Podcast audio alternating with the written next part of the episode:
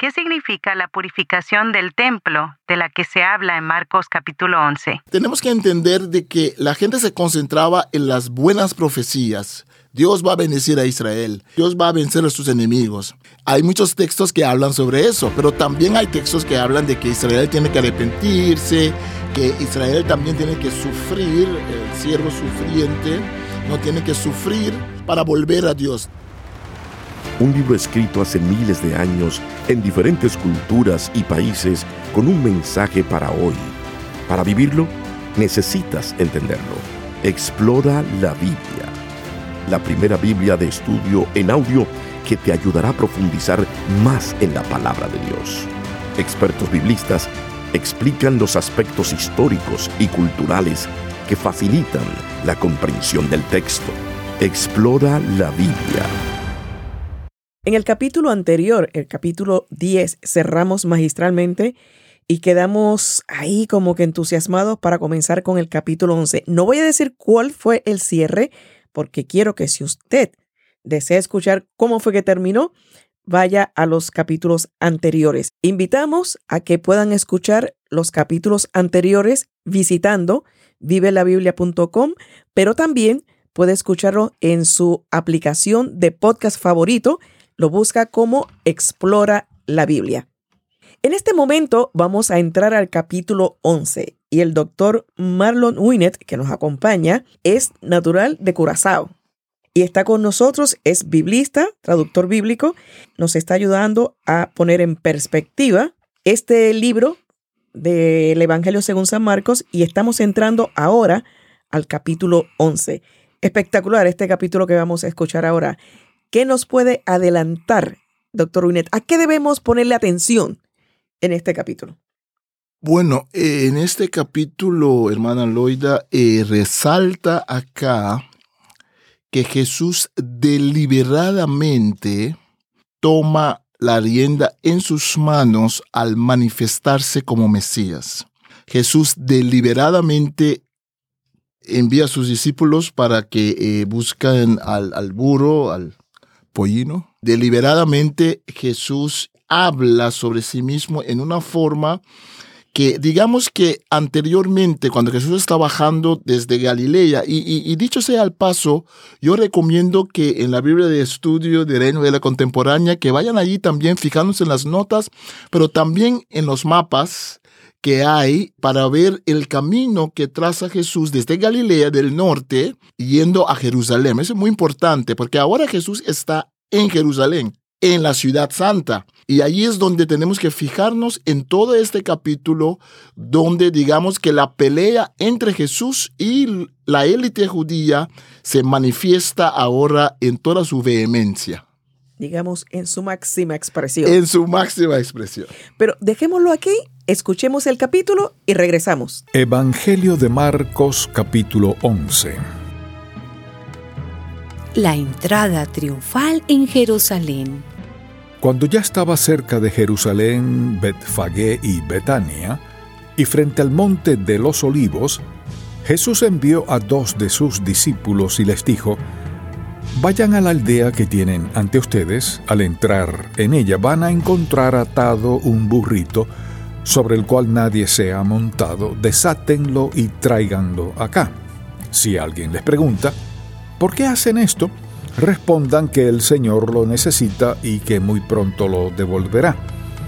Los discípulos fueron y en la calle, junto a una puerta, encontraron al burrito atado, lo desataron algunos de los que estaban allí le preguntaron, ¿qué hacen? ¿Por qué están desatando el burrito? Ellos les respondieron lo que Jesús les había dicho y los dejaron desatarlo.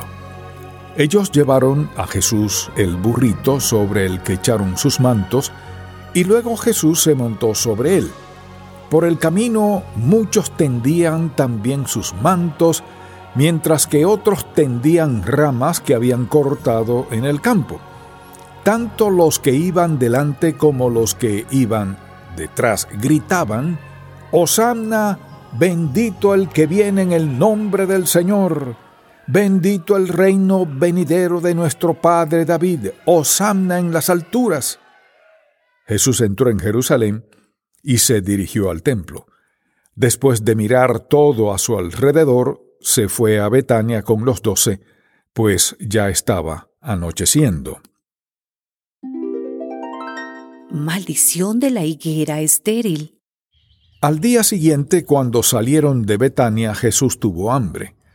Al ver de lejos una higuera con hojas, fue a ver si hallaba en ella algún higo, pero al llegar no encontró en ella más que hojas, pues no era el tiempo de los higos. Entonces Jesús le dijo a la higuera, Que nadie vuelva a comer fruto de ti. Y sus discípulos lo oyeron. Purificación del templo. Llegaron a Jerusalén, y al entrar Jesús en el templo comenzó a echar de allí a los que vendían y compraban en su interior, volcó las mesas de los cambistas y las sillas de los que vendían palomas, y no permitía que nadie atravesara el templo llevando algún utensilio. Más bien les enseñaba y les decía, ¿acaso no está escrito, mi casa será llamada casa de oración para todas las naciones, pero ustedes han hecho de ella una cueva de ladrones? Cuando los escribas y los principales sacerdotes lo oyeron, comenzaron a buscar la manera de matarlo y es que le tenían miedo, pues toda la gente estaba admirada de sus enseñanzas. Pero al llegar la noche, Jesús salió de la ciudad. La higuera maldecida se seca. A la mañana siguiente, cuando pasaron cerca de la higuera, vieron que ésta se había secado de raíz. Pedro se acordó y le dijo, Mira, maestro, la higuera que maldijiste se ha secado. Jesús les dijo, Tengan fe en Dios, porque de cierto les digo que cualquiera que diga a este monte, Quítate de ahí y échate en el mar, su orden se cumplirá, siempre y cuando no dude en su corazón, sino que crea que se cumplirá.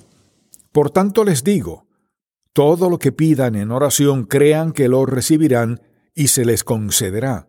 Y cuando oren, si tienen algo contra alguien, perdónenlo, para que también su Padre que está en los cielos les perdone a ustedes sus ofensas. Porque si ustedes no perdonan, tampoco su Padre que está en los cielos les perdonará a ustedes sus ofensas. La autoridad de Jesús. Volvieron a Jerusalén. Y mientras Jesús andaba por el templo, los principales sacerdotes, los escribas y los ancianos se le acercaron y le preguntaron, ¿Con qué autoridad haces todo esto? ¿Quién te dio autoridad para hacerlo? Jesús les dijo, Yo también voy a hacerles una pregunta, si me la responden, entonces les diré con qué autoridad hago esto. Díganme, ¿el bautismo de Juan era del cielo o de los hombres? Ellos comenzaron a discutir entre sí. Si decimos que era del cielo, Él nos dirá, entonces ¿por qué no le creyeron? Y si decimos que era de los hombres, y es que tenían miedo de la gente, pues todos consideraban que Juan era un verdadero profeta. Entonces le respondieron a Jesús, no lo sabemos. Y Jesús les dijo, pues yo tampoco voy a decirles con qué autoridad hago todo esto.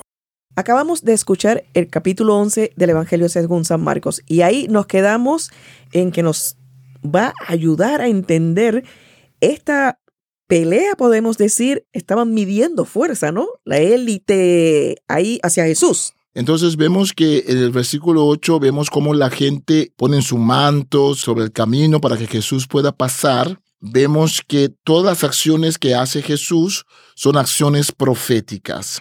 En el libro de Zacarías vemos cómo Zacarías profetiza, en Zacarías 9, versículo 9, profetiza que el Mesías va a entrar a Jerusalén y va a entrar sobre un burro, no sobre un caballo. Y, y no solamente un burro, pero un burrito. Entonces, un animal que nunca fue usado todavía como bestia de carga. Eso es importante porque la élite judía la gente común y corriente reconocieron en este acto un acto mesiánico. Por eso la gente con mucha bulla están gritando, Osana, bendecido es el que viene en el nombre del Señor. Todos esos elementos son elementos espirituales, pero para la gente, elementos políticos. Y para la élite judía, muy políticos. Por eso se pone nervioso, porque tenemos que recordar que cada rato había rebeliones en Jerusalén en contra de los romanos. Entonces, cuando esto sucede, todo el mundo está en mucha tensión, la gente está muy contenta, pero por otro lado es un desafío. Jesús está desafiando a la élite judía, a los líderes judíos, pero por otro lado también hay un medio desafío ahí a los romanos, porque si uno lo entiende espiritualmente, no era político, pero Jesús sabía que se podía interpretar de esta forma. Interesante. Hay otras menciones aquí, por ejemplo, la maldición de la higuera estéril y también la purificación del templo. Sí, esos dos trozos son elementos, son piezas claves del gran desafío en contra de la élite judía. Al limpiar el templo, Jesús está diciendo que no han hecho un buen trabajo. Tenemos que recordar que el templo era el complejo socioeconómico central del judaísmo, tenemos que recordar que había todo un negocio alrededor del templo, porque había que comprar animales, había que vender animales para los sacrificios, había que, digamos, hacer pan para el templo, el vino, el aceite. Todo ese negocio estaba en manos de las familias de los sacerdotes. Entonces, cuando Jesús va en contra del templo, está yendo en contra de una estructura hegemónica, una estructura de opresión en contra de la gente simple de Israel, porque la gente simple de Galilea, donde creció Jesús, tenían que pagar impuesto a los romanos, tenían que pagar impuesto a Herodes y tenían que pagar impuesto al templo. Entonces, una opresión total y completa por todo lado. Entonces, es un acto espiritual donde Jesús está diciendo, ustedes han hecho de la casa de Dios en una cueva de ladrones, pero por otro lado, al ir en contra del templo, está yendo en contra del poder económico también de esos líderes. Y la historia de la maldición de la higuera es también va en contra de lo que la gente asumía. Mira, tenemos que entender de que la gente se concentraba en las buenas profecías. Dios va a bendecir a Israel. Israel, Dios va a vencer a sus enemigos. Hay muchos textos que hablan sobre eso, pero también hay textos que hablan de que Israel tiene que arrepentirse, que Israel también tiene que sufrir, el siervo sufriente no tiene que sufrir sus consecuencias para volver a Dios, tiene que arrepentirse también. Entonces, cuando Jesús limpia el templo y Jesús maldice la higuera, la higuera en realidad es símbolo de la religiosidad digamos, funesta la religiosidad opresiva de los fariseos y los doctores de la ley. En este texto de Marcos, pero los que oyeron la de Mateo, ven que en Mateo se añade allí una explicación donde podemos ver que Jesús está refiriendo justamente a Israel en el sentido de los líderes de Israel. Entonces, todos son actos, por eso que la siguiente historia es la autoridad de Jesús. Preguntan a Jesús con cuál autoridad está haciendo estas cosas. Versículo 28, ¿no? 11, 28. Justo eso le iba a preguntar sobre esta parte que habla de la autoridad de Jesús. En el versículo 28, tal vez vamos a leerlo aquí en... Si quiere lo leo. Ah, sí, gracias. Y le preguntaron, ¿con qué autoridad haces todo esto? ¿Quién te dio autoridad para hacerlo? Allí está la pregunta clave del versículo del capítulo 11. Es impactante, ¿no? La, la confrontación. Sí, porque aquí la confrontación se verbaliza en forma muy explícita. Has entrado aquí como si eres con aires de Mesías, más que aires. Actitud. Has, has, entrado aquí, has limpiado el templo, has maldecido la, la higuera ¿Quién dice que tú puedes hacer estas cosas? Recordemos que Jesús de Galilea viene de la parte de los campesinos, los de Jerusalén. Es como en las ciudades modernas, la gente de cualquier gran ciudad se siente muchas veces más que la gente campesina, la gente de la provincia, ¿no? Entonces, eh, se están preguntando, no sé en castellano, este hellbelly, este, este campesino, ¿qué nos viene a decir él? Que no estudió con rabinos, es hijo, entre comillas, de un carpintero. ¿Qué pasa aquí? Que este hombre piensa que puede hacer estas cosas, que nos puede enseñar a nosotros y que puede entrar con aire de Mesías. Entonces, ¿quién te ha dado la autoridad? Eso es la pregunta. Y como ellos no aceptan que la autoridad viene de Jesús, esto es la culminación, vamos a ver, para llegar a la muerte de Jesús, porque es porque ellos piensan que es una autoridad falsificada, una autoridad de un Mesías falso. ¿Un impostor? Un impostor, gracias por la palabra, sí, un impostor que ellos quieren matar a Jesús. Porque Jesús tenía a mucha gente detrás de él, la multitud estaba loco con Jesús, ¿no? Y seguro en este momento. Entonces Jesús está retando la... Yo siempre digo que es una cosa muy seria. Jesús estaba retando la sobrevivencia misma del grupo elitario del judaísmo, porque la aceptación con el pueblo, Jesús les quitaba la autoridad de ellos con el pueblo y Jesús amenazaba sus ingresos. Porque la forma que Jesús hacía las cosas, la forma que Jesús dice, el templo es importante, pero no como ustedes lo manejan.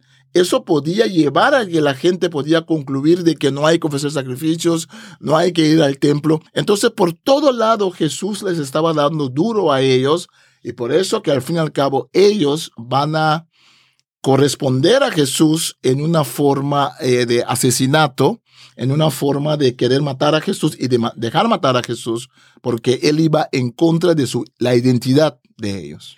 Podríamos decir, poniéndolo en contexto actual, ¿no? Ese sí era un influencer, Jesús, ¿no? Sí. Un verdadero influencer. Sí, sí. Hoy en día muchos quieren ser influencer, pero aquí está.